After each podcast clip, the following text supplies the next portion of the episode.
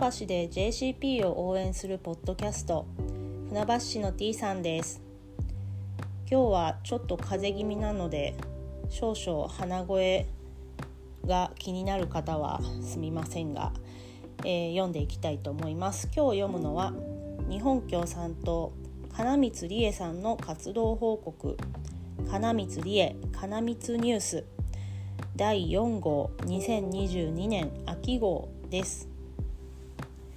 では読んでいきます。まず最初のニュースから。船橋市立小中学校の給食費。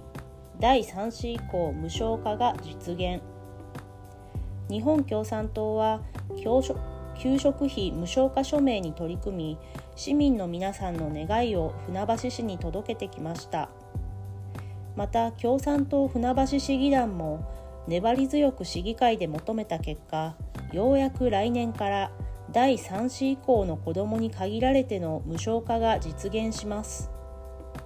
小学生のお子さん1人月5 6千円中学生なら1人月7000円を超える給食費負担は楽ではありません。昔と違って親御さんの給料も右肩上がりではありません。また就職氷河期に社会に出たのが今の子育て世代の皆さんで非正規で働く方が多い現状です。隣の市川市は私立小中学校の給食費完全無償化を決めました。浦安市は小6中3の1年間は無償です。船橋市は市の年間予算の1%で小中学校の完全無償化が可能。金光理恵は学校給食費の完全無償化に全力を尽くします。船橋市立医療センター安全な場所に移転を。老朽化のため建て替えが必要な市立医療センター市は海老川の上流地域の広大な休耕地を埋め立て開発しそこに移転させようとしています。ところがなんとその地域はハザードマップでも真っ赤っかの最大3メートルの浸水想定区域なのです。線状降水帯やゲリラ豪雨という言葉が珍しくない昨今。船橋市にも大雨が降る可能性は大いにあります。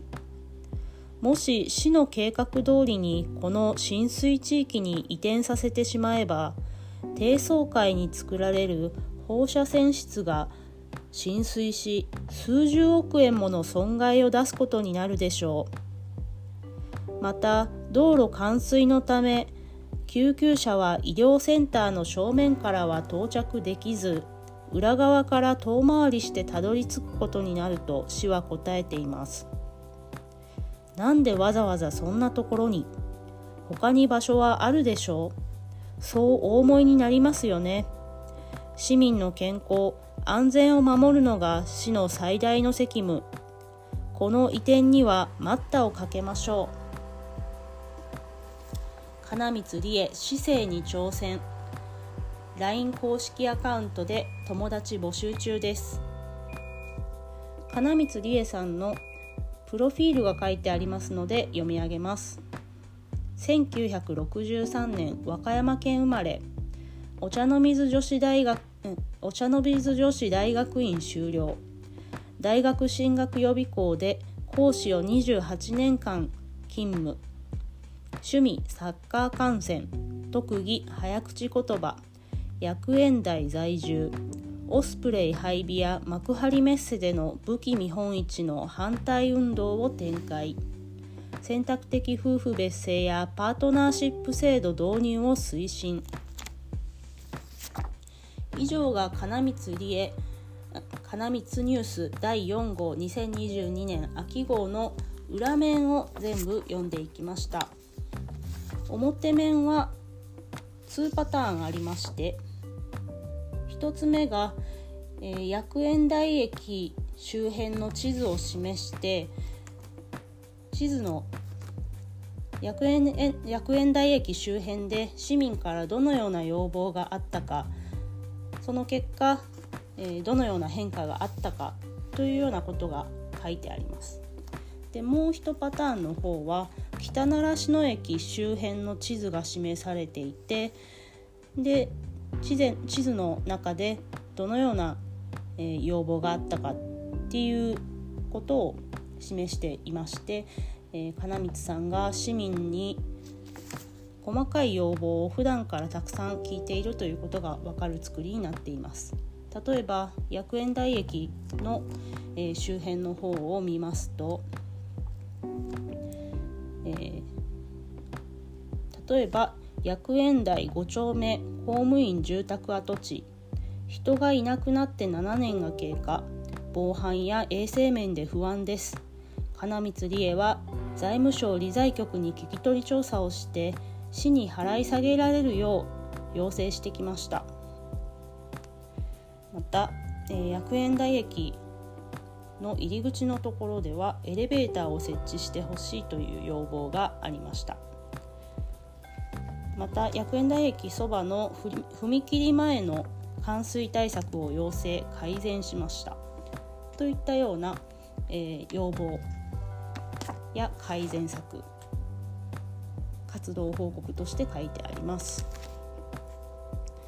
えー、北習志野駅の方を見ますと例えば、えー、北習志野駅は東洋高速鉄道の駅もでもあるんですけれども運賃を下げてせめて通学定期だけでも本数を増やしてほしい w i f i が欲しい痴漢ゼロに取り組んでといった要望が寄せられています。この金光理恵ニュース、え、先ほど読み上げた裏面の記事に加えまして2パターンあるこの地図で示された要望も、えー、読みやすくなっていますので是非金光さんが街頭に立っておられる時なんかに手に取って読んでいただけるといいかと思います。えー、加えまして金光さんも実は最近ポッドキャストを始められました。えーと、今日は給食費一部無償化とそれから船橋市立医療センターの移転についてのニュースを読み上げましたが、えー、金光さんのポッドキャストの方でもこのお話をされています。第1回で給食費一部無償化のお話それから第2回のポッドキャストで、えー、船橋市立医療センターのお話をされています。ぜひそちらもお聞きになってみてください。船橋市の T さんでした。